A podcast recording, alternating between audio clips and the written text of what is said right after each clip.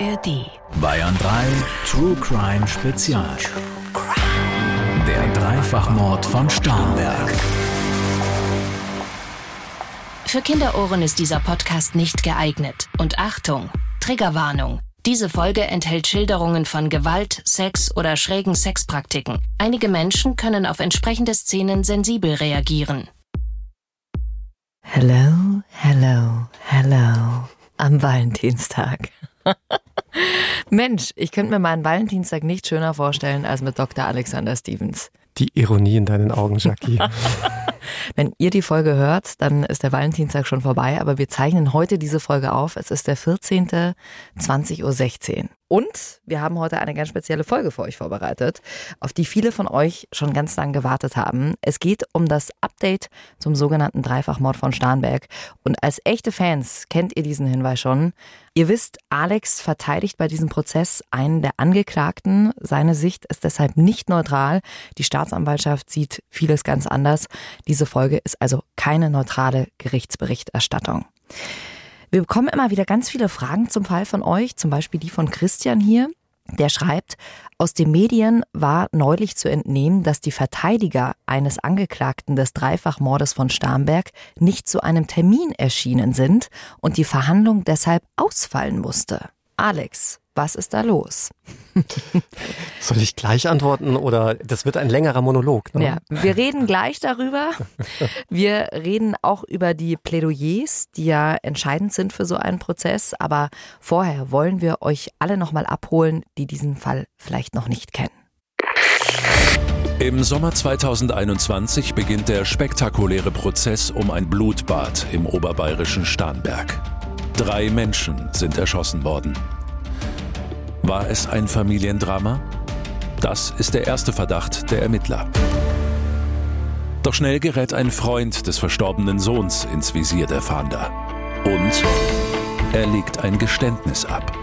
Ebenfalls angeklagt wird sein Kumpel, bei dem die Staatsanwaltschaft davon ausgeht, dass er von den Mordplänen wusste und den Hauptangeklagten zum Tatort gefahren hat.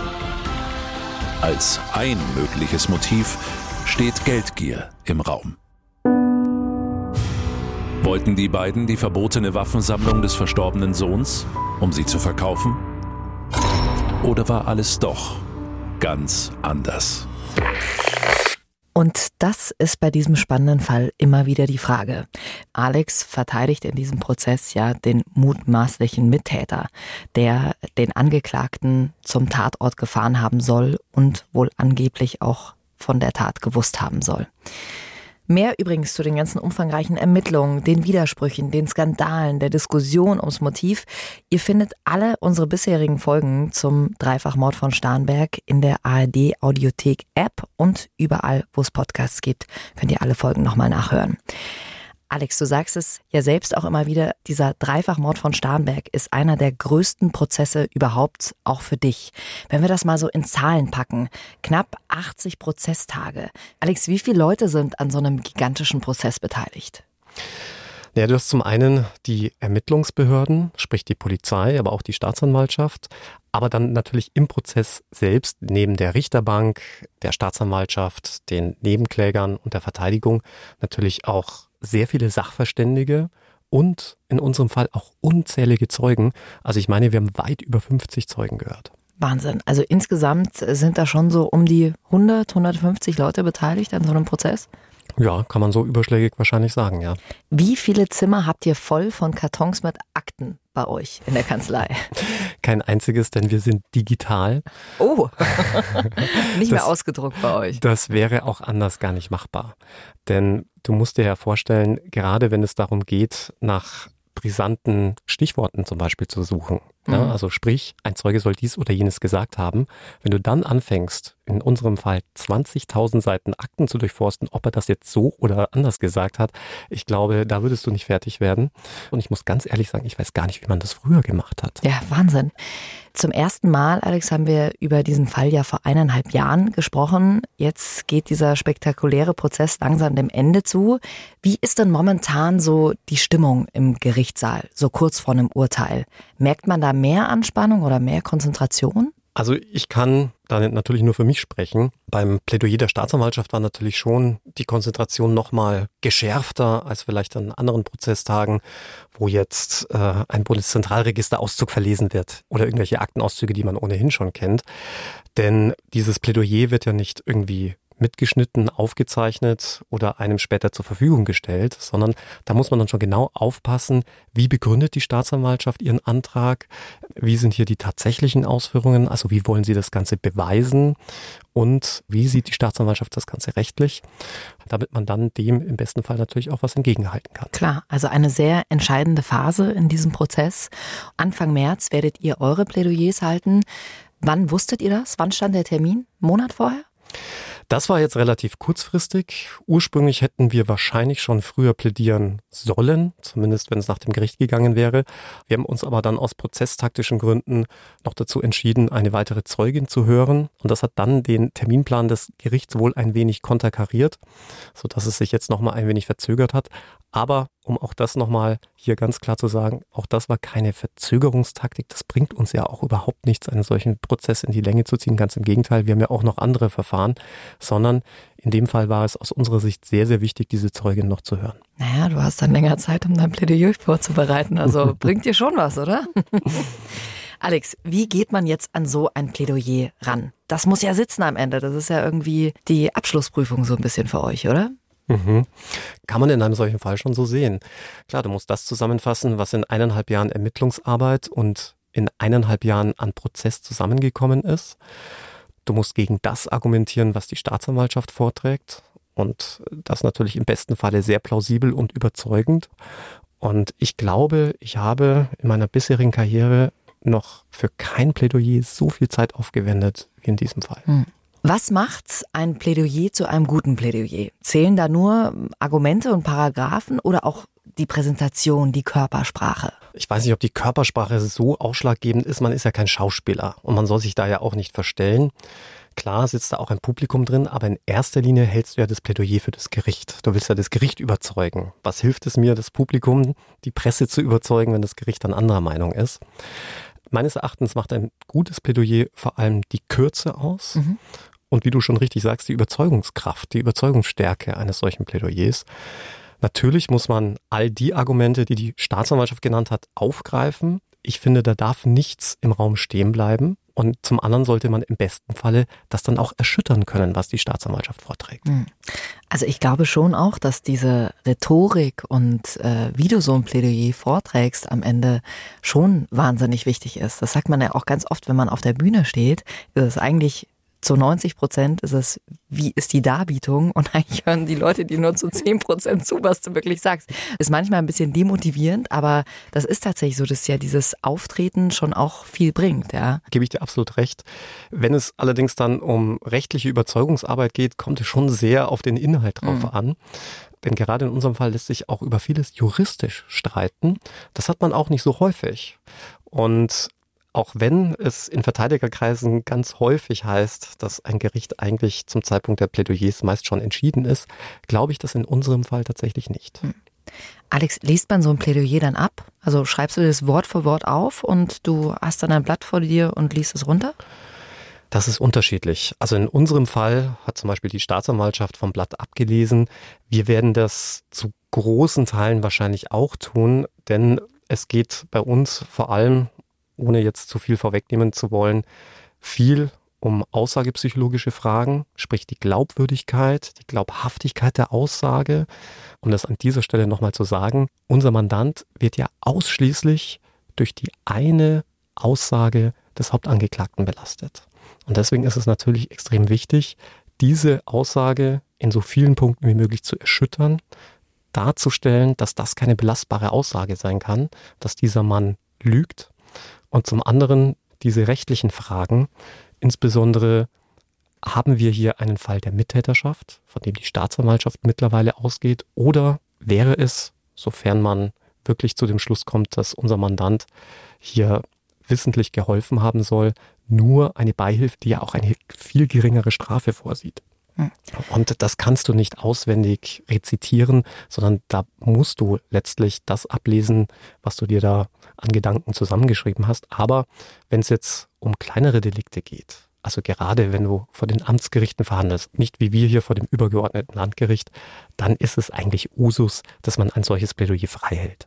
Wobei man natürlich schon sagen muss, dass es nicht nur die Zeugenaussage des Hauptangeklagten ist, sondern auch WhatsApp-Nachrichten, die man ja gefunden hat, die ja auch sehr belastend für deinen Mandanten am Ende sind. Also es ist ja nicht nur diese Aussage, aber das ist natürlich eure Verteidigungsstrategie, die wie zu zerrütten. Wie ne? man es nimmt. Es gibt ja auch WhatsApp-Nachrichten ganz klar in die andere Richtung, aber das sind ja keine Beweise. Das sind ja nur Indizien. Den einzigen Beweis, den die Staatsanwaltschaft ins Feld führt, ist die Aussage des Hauptangeklagten. Und man muss nochmal sagen, ohne diese Aussage gäbe es auch keine Anklage.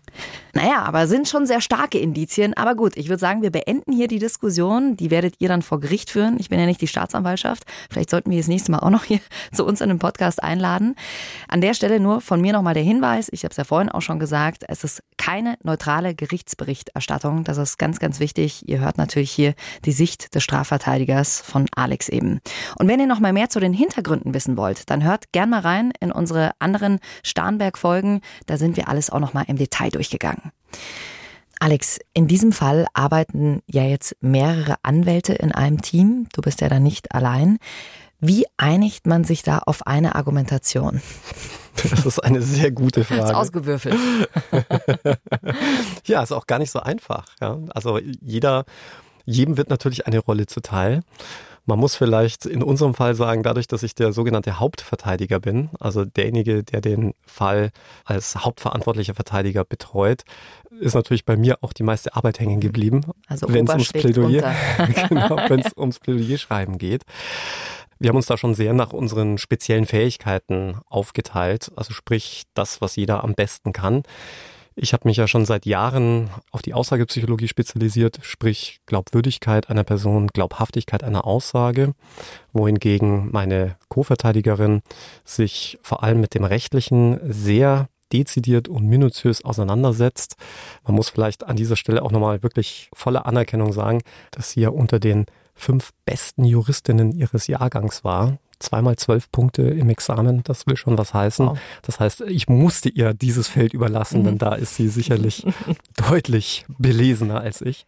Und mein Kollege, mein anderer Co-Verteidiger, der wird sich vor allem mit den Argumenten der Staatsanwaltschaft nochmal auseinandersetzen und natürlich auch nochmal zum ganzen Verlauf des Prozesses. Okay. Dann lass uns doch jetzt mal konkret diese Plädoyers im Prozess zum Dreifachmord von Starnberg anschauen. Die Staatsanwaltschaft ist ja von der Schuld der beiden Angeklagten, äh, die sind jetzt 21 und 22 Jahre alt, überzeugt. Sie hat hohe Jugendstrafen gefordert, 13 Jahre und 6 Monate, und zwar für beide. Also für den mutmaßlichen Täter und den Kumpel, der ihn zum Tatort gefahren haben soll und angeblich von dem Mord gewusst haben soll. Begründung hier, Mord in Mittäterschaft. Waren die beiden Angeklagten bei den Plädoyers dabei, Alex?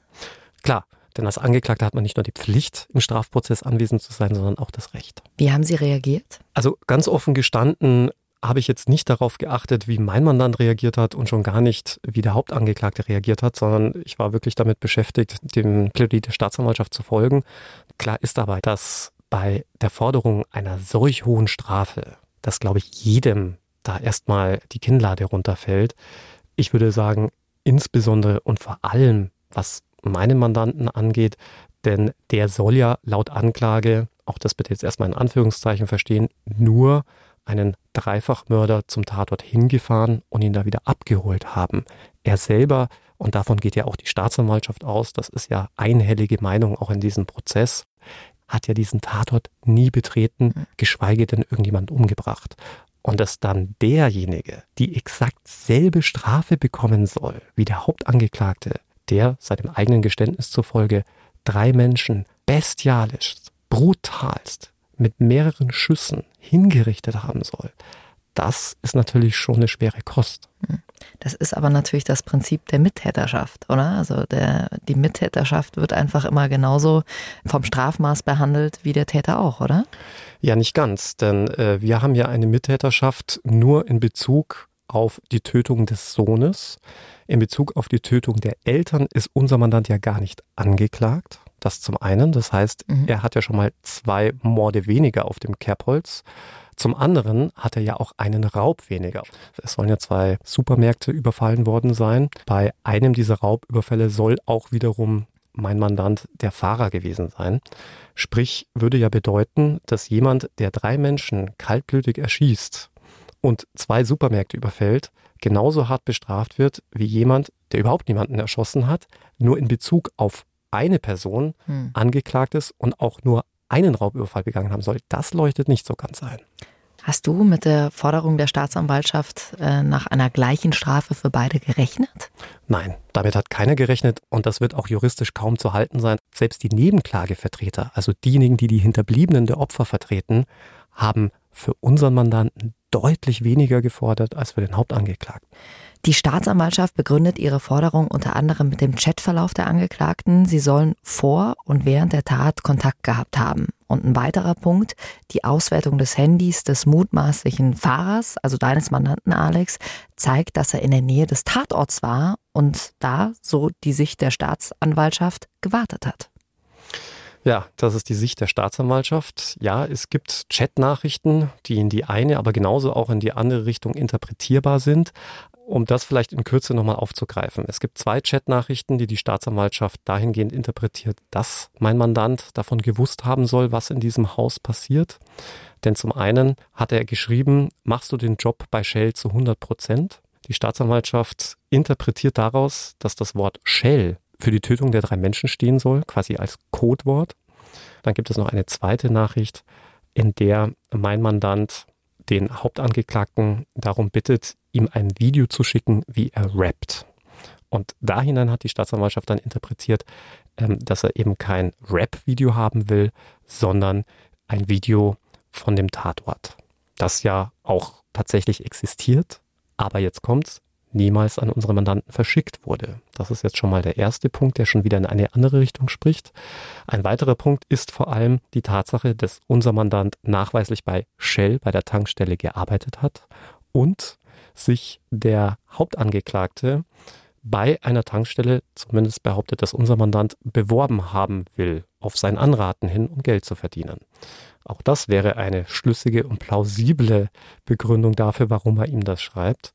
Und was diese andere Nachricht angeht mit dem Rappen, da war es so, dass der getötete Sohn und der Hauptangeklagte immer wieder Schießübungen im Keller gemacht haben, im Keller des Hauses.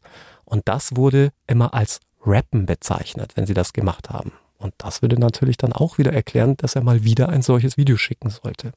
Umgekehrt wird so ein wenig von der Staatsanwaltschaft unter den Teppich gekehrt, dass es im Nachgang an die Tötung der drei Menschen eine Sprachnachricht unseres Mandanten an seine Freundin gibt, in der er wörtlich sagt, ja, der Hauptangeklagte habe da etwas gemacht, das er nicht so gut finde und er vorher eben nicht gewusst hätte. Und dann stellt sich natürlich schon die Frage, Warum sollte er unmittelbar nach der Tat eine solche Nachricht an seine Freundin schicken, wenn er von dem allen schon im Vorfeld gewusst hätte?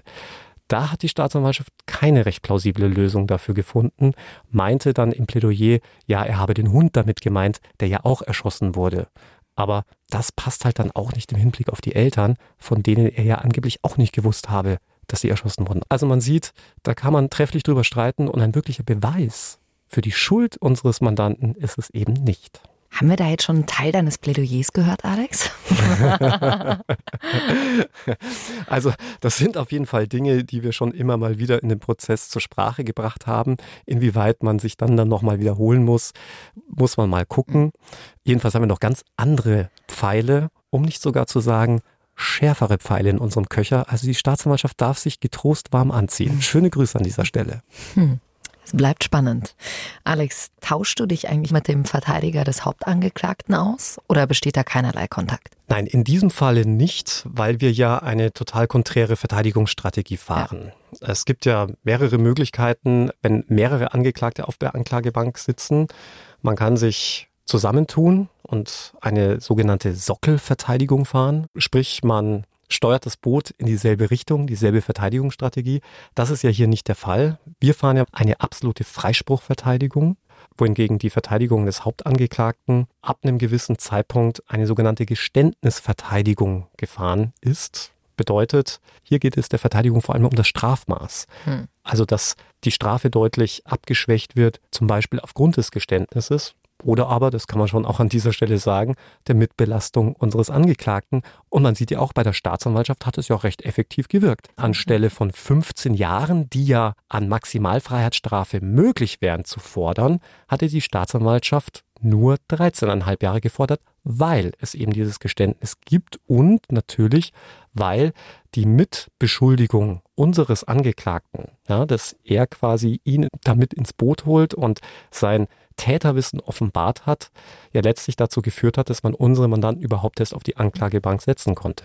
Was aber jetzt bitte nicht heißen soll, dass wir irgendwie zerstritten werden. Ich schätze die beiden Kollegen sehr und, das muss ich an dieser Stelle sagen, ich habe auch sehr viel von den Kollegen gelernt. So ist es nicht. Was denn? Vielleicht zwei Sachen, die mir ad hoc einfallen. Zum einen fand ich gerade bei dem älteren Kollegen, dem Herrn Bink, seine stoische und gelassene Art sehr beeindruckend. Denn zu Beginn des Prozesses hatte es schon einiges an Reibereien, vor allem zwischen meinem Kollegen und dem Herrn Bink gegeben. Und ich finde, da ist unsererseits jetzt nicht alles sonderlich gut gelaufen. Und da hätte man sich schon sehr echauffieren können. Und ich glaube, ich hätte da auch ganz anders reagiert. Ich hätte, glaube ich, sehr ungehalten reagiert. Es war nicht so gemeint, muss man im Nachhinein auch sagen. Aber ich fand es wirklich bemerkenswert, wie stoisch der Kollege da geblieben ist und man dann im Nachhinein sich auch wieder vertragen konnte. Und also an dieser Stelle wirklich mein größter Respekt. Und der andere Punkt, der mir auch wirklich sehr imponiert hat, war, als eine sachverständige Zeugin von der Staatsanwaltschaft sehr in die Mangel genommen wurde. Und man muss dazu sagen, das war unsere Zeugin. Ja, also die hat mit der Verteidigung des Hauptangeklagten gar nichts zu tun und der Kollege dann für sie in die Presche gesprungen ist. Und ich hätte das gerne auch gemacht, aber das hätte, glaube ich, einen falschen Eindruck vermittelt. Denn wenn sie schon eine Zeugin der Verteidigung ist, dann könnte leicht der Eindruck erweckt werden, aha, jetzt beschützt er die auch noch, ja, wenn die zu hart angegangen wird. Ja, und es ist ja auch völlig in Ordnung, dass prozessbeteiligte Zeugen auch mal hart angehen. Aber ich fand das sehr beeindruckend, dass er diese Größe zeigt, obwohl es wenn du so willst, die Zeugin der Konkurrenz ist, sich trotzdem für die einzusetzen und die Staatsanwaltschaft in ihrem Ton zu maßregeln, was auch an dieser Stelle sicherlich angebracht war. Danach war auch wieder alles gut. Aber wirklich Chapeau. Alex, die Staatsanwaltschaft hat ja außerdem den Vorbehalt der Sicherungsverwahrung für die beiden Angeklagten gefordert. Heißt also, die beiden müssten im Anschluss an ihre abgesessene Haftstrafe in Sicherungsverwahrung bleiben. Sofern diese dann verhängt wird. Ja, genau. Das ist ja schon was Besonderes in diesem Fall, oder? Ja, gibt es sehr selten im Jugendstrafrecht und davon wird auch nur sehr zurückhaltend Gebrauch gemacht. Denn das Jugendstrafrecht ist ja noch mehr als das Erwachsenenstrafrecht auf Resozialisierung angelegt. Ja. Und zum anderen gilt auch im Jugendstrafrecht ein ganz anderer Maßstab. Gar nicht so sehr die Vergeltung einer Strafe und was zum Zeitpunkt der Tat in dem Jugendlichen so vorgegangen ist, sondern wie sein aktuelles Befinden ist. Und genau deswegen kann man die Sicherungsverwahrung auch bei Jugendlichen beziehungsweise auch bei Heranwachsenden nur dann verhängen, wenn zu diesem Zeitpunkt auch noch feststeht, dass eine Gefahr für die öffentliche Sicherheit und Ordnung von ihnen ausgeht. Und deswegen kann man das auch nur vorbehalten. Und wie eingangs erwähnt, wird davon auch nur sehr zurückhaltend Gebrauch gemacht. Dass die Staatsanwaltschaft bei dem Hauptangeklagten das beantragen würde, war, glaube ich, allen klar. Denn der psychiatrische Sachverständige hatte auch gesagt, dass man den Vorbehalt der Sicherungsverwahrung hier durchaus in Betracht ziehen kann. Bei unseren Mandanten war er aber, was das angeht, deutlich zurückhaltender, zumal sich unser Mandant auf unser Anraten hin ja gar nicht erst von ihm explorieren hat lassen. Also er konnte, was dieses Thema angeht, auch gar nichts groß sagen. Und muss man sich vielleicht an der Stelle auch nochmal vergegenwärtigen, was dem Hauptangeklagten zur Last gelegt wird und was unserem Mandanten zur Last gelegt wird. Und ob das dann einen Vorbehalt der Sicherungsverwahrung rechtfertigt, das wage ich doch sehr stark zu bezweifeln. Ah, ihr merkt schon, ne? Das ist ja Alex Job hier äh, und Interesse als Strafverteidiger, bisschen Zweifel zu säen an der Theorie der Staatsanwaltschaft. Auch das Motiv kam ja im Plädoyer der Staatsanwaltschaft nochmal zur Sprache. Nach Überzeugung der Staatsanwälte waren es finanzielle Schwierigkeiten, um eben an schnelles Geld zu kommen, sollen sie es auf die Waffensammlung des getöteten Sohns der Familie abgesehen haben. Nochmal zur Erinnerung, da geht es um verbotene Kriegswaffen, Maschinenpistolen, Sturmgewehre und, und, und. Und die Staatsanwaltschaft hat in dem Zusammenhang von einem Wahnsinn gesprochen. Wird das Motiv auch in eurem Plädoyer eine große Rolle spielen? Vielleicht gleich an der Stelle vorab, das Motiv des Wahnsinns gibt's nicht. Ja? Also wo die Staatsanwaltschaft im Gesetz das gefunden hat, muss sie mir noch verraten. Aber jetzt mal Spaß beiseite. Ja, die Staatsanwaltschaft musste natürlich, um ein schlüssiges Plädoyer abzuliefern, all das zugrunde legen, was der Hauptangeklagte da aussagt. Dass uns der Hauptangeklagte gleich mit mehreren Motiven über den Prozess hinweg bedient hat, das hat die Staatsanwaltschaft mal geflissen ausgelassen und wird sicherlich auch in unserem Plädoyer aufgegriffen. Nur noch mal zur Auffrischung. Wir haben das ja auch in unzähligen unserer Starnberg-Folgen schon besprochen es soll ja nicht nur die Waffensammlung ein Motiv für die Tat gewesen sein, sondern auch ein angeblich geplanter Amoklauf. Dann hieß es wieder, dass es Kontakte zu dem Münchner OEZ-Attentäter gegeben habe. Dann wiederum soll es ein Auftragsmord gewesen sein. Und nochmal, das sind alles Motive, die der Hauptangeklagte selbst so preisgegeben hat. Und dann stellt sich natürlich schon die Frage, ja, welches Motiv war es denn nun? Alex, nach der Staatsanwaltschaft kam ja dann das Plädoyer der Nebenklage, also der Anwälte der Angehörigen der Opfer. Und ich kann mir vorstellen, dass das wahrscheinlich der emotionalste Teil dieses Prozesses war, oder? Ja, das ist sicherlich nachvollziehbar, weil man sich ja vergegenwärtigen muss, die beiden Anwältinnen vertreten ja die Hinterbliebenen der drei Opfer.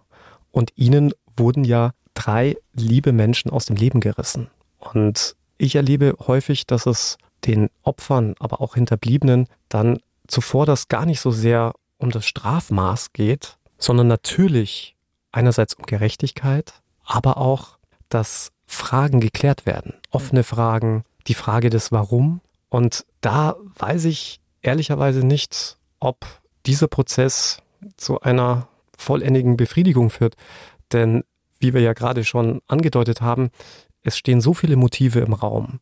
Warum letztlich drei Menschen sterben mussten, weiß ich nicht, ob das Gericht das wirklich aufklären können wird, ob der Prozess das geleistet hat. Ich muss sagen, ich fand ehrlicherweise das Plädoyer der Staatsanwaltschaft erstaunlich emotional dafür, dass sie ja eigentlich die sogenannte neutralste Behörde der Welt ist. Und das, das meine ich jetzt gar nicht despektierlich oder ironisch, sondern ich fand es ehrlicherweise gut, dass die Staatsanwaltschaft sich auch mal getraut hat, nicht nur rechtlich zu argumentieren und ihre Beweiswürdigung zu untermauern, sondern auch nochmal darauf hinzuweisen, was hier eigentlich passiert ist. Insbesondere auch, was dieses schreckliche Tatortvideo angeht. Mhm. Denn da bleibe ich dabei, das ist eines der schlimmsten Dinge, die ich in meinem Leben bisher gesehen habe. Und da ja. geht es nicht um die Bilder, sondern es geht um das, was in dem Plädoyer der Staatsanwaltschaft auch zur Sprache gekommen ist, nämlich das, was der Hauptangeklagte in diesem Video sagt. Da läuft es einem wirklich kalt den Rücken hinunter. Er hat ja zur Erinnerung, als er das Schlafzimmer des toten Sohnes betritt, zu diesem gesagt, der atmet ja noch.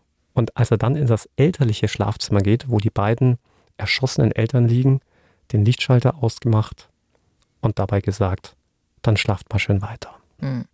Dass das und auch viele andere Dinge vielleicht für das Urteil äh, eine, ich sage jetzt mal, tragende Rolle spielt, fand ich ehrlichweise ganz gut. Interessant fand ich, dass eine der beiden Nebenklagevertreterinnen, zumindest für unsere Mandanten, auch das hatte ich schon erwähnt, eine deutlich geringere Strafe gefordert hatte. Man würde ja dann doch erwarten, dass sie das Maximalstrafmaß fordern würde, für mhm. beide. Aber das hat sie nur für den Hauptangeklagten getan. Und klar, es war auch zu erwarten, dass die beiden Anwältinnen der Nebenklage unsere Verteidigungsstrategie nicht sonderlich gut fanden, dass sie auch der Meinung sind, dass aufgrund unserer Verteidigungsstrategie der Prozess sich überhaupt erst so in die Länge gezogen hat. Aber an der Stelle kann ich auch nur noch mal sagen, es kommt halt immer auf die entsprechende Sichtweise an und wen man vertritt. Klar, wenn man ein Opfer oder Hinterbliebene vertritt, dann möchte man, dass ein Prozess möglichst schnell und zügig vorangetrieben wird, damit man damit abschließen kann. Aus Sicht der Verteidigung, insbesondere wenn man eine Freispruchverteidigung fährt und felsenfest von der Unschuld eines Mandanten überzeugt ist, dann kann ein solcher Prozess eigentlich gar nicht lange genug gehen. Da will man jeden Stein umgedreht wissen. Alex, die Schwester der getöteten Frau hat ja Dinge gesagt wie drei aus unserer Familie sind einfach weg. Sie hatten Ziele, Wünsche und eine Zukunft. Das wurde ihnen einfach weggenommen, hat geweint. Trifft dich sowas emotional? Ja, natürlich, denn jede Tötung eines Menschen ist hochdramatisch und das Überflüssigste auf dieser Welt.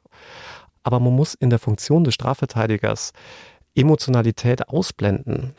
Das bedeutet aber nicht, dass man das hochdramatisch findet und auch natürlich sich wünschen würde, so etwas rückgängig machen zu können, dass drei Menschen sinnlos ihr Leben verlieren mussten.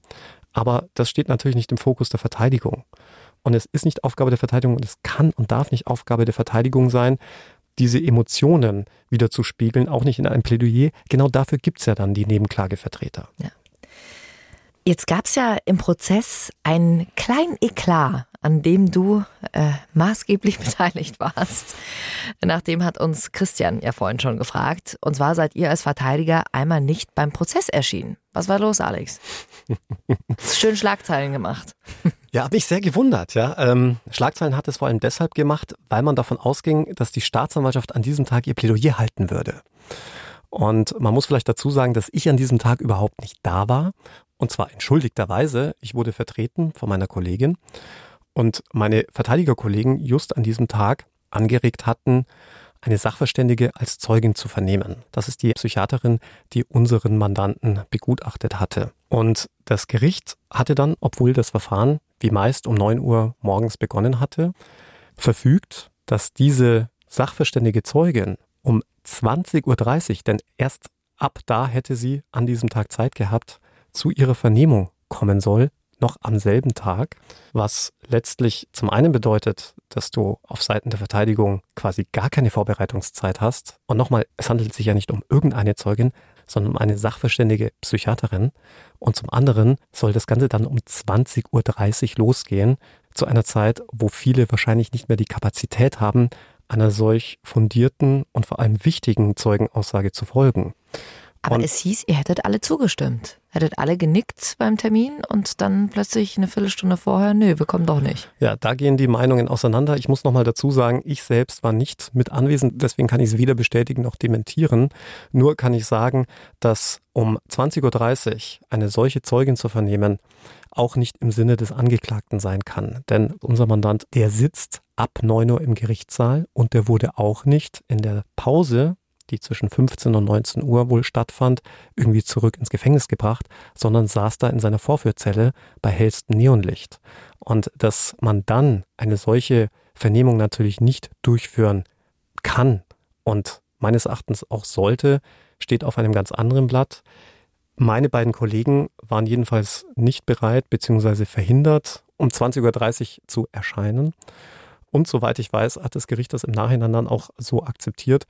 Es gab jedenfalls keine Konsequenzen.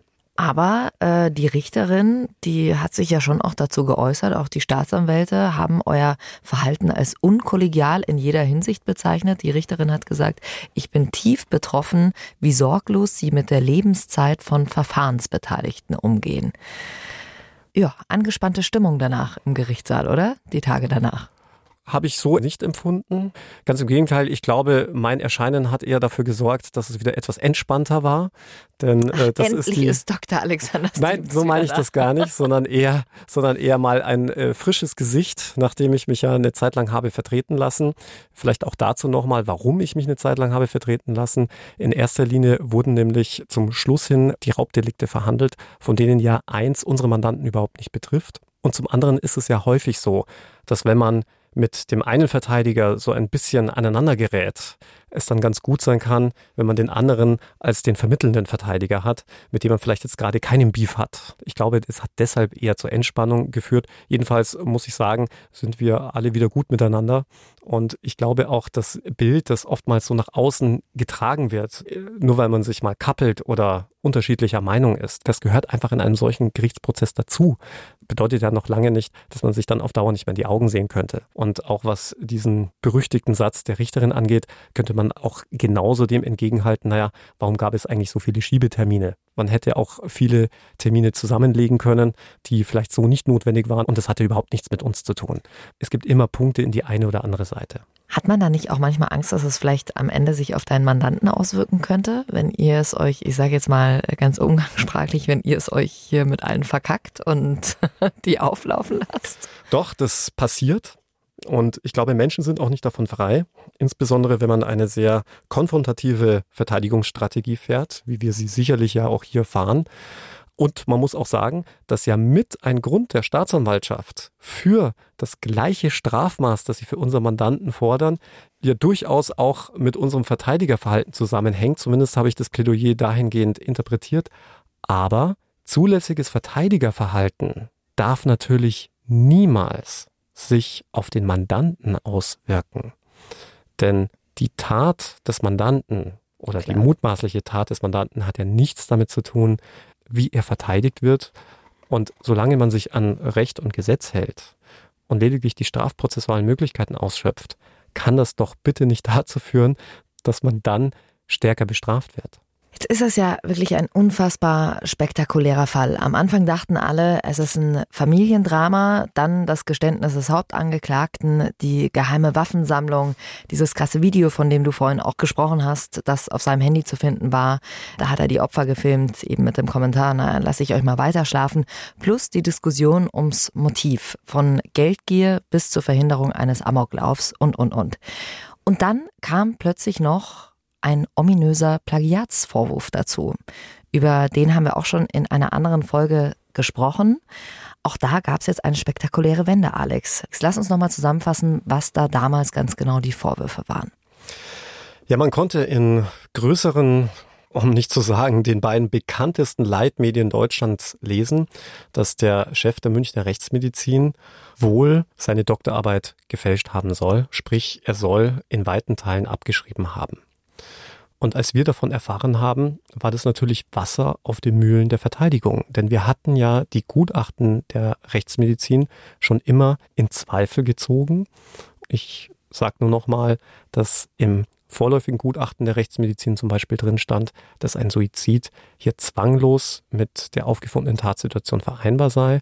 Umgekehrt, als dann ein paar Wochen später das Geständnis des Hauptangeklagten da war, hatte man sich dann genau diametral entgegengesetzt zu dem, was man damals gesagt hatte, geäußert.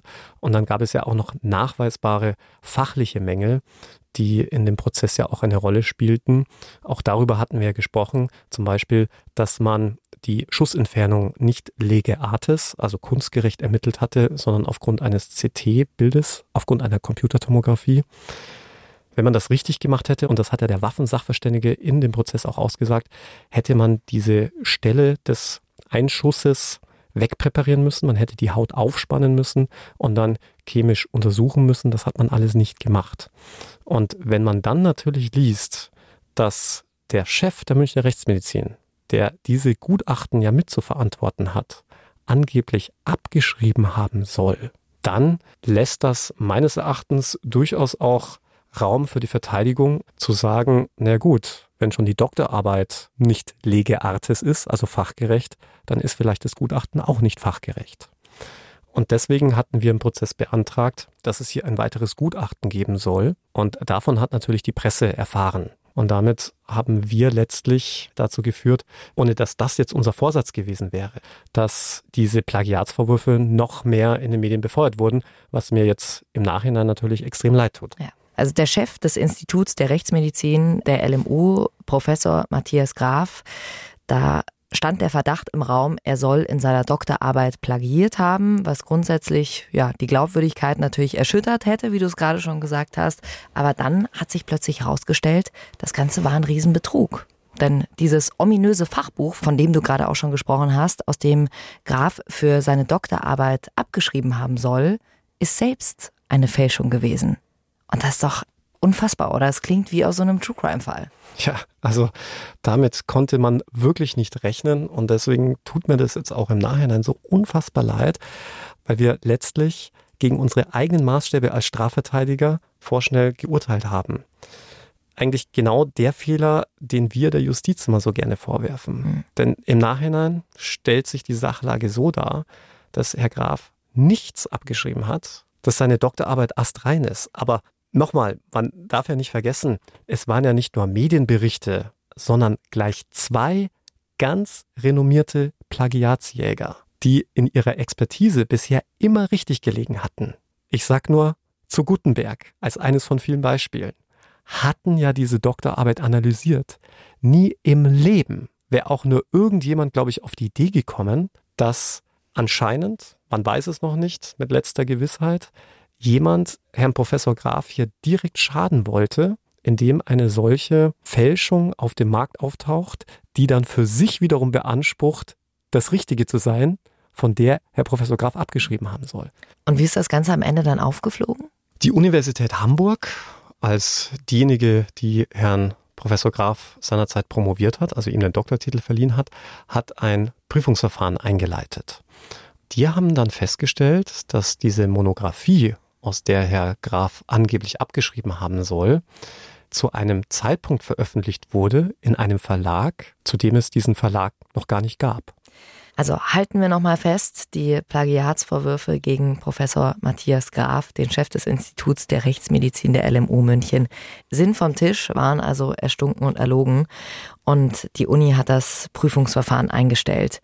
Und das ist ja schon ein Rufmord. Also die Staatsanwaltschaft ermittelt da jetzt auch wegen Verleumdung, Urkundenfälschung, Urheberrechtsverletzung und wegen Betrugs.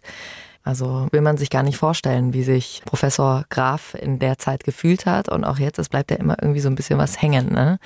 Alex, habt ihr euch direkt bei ihm entschuldigt? Oder wie ist das abgelaufen?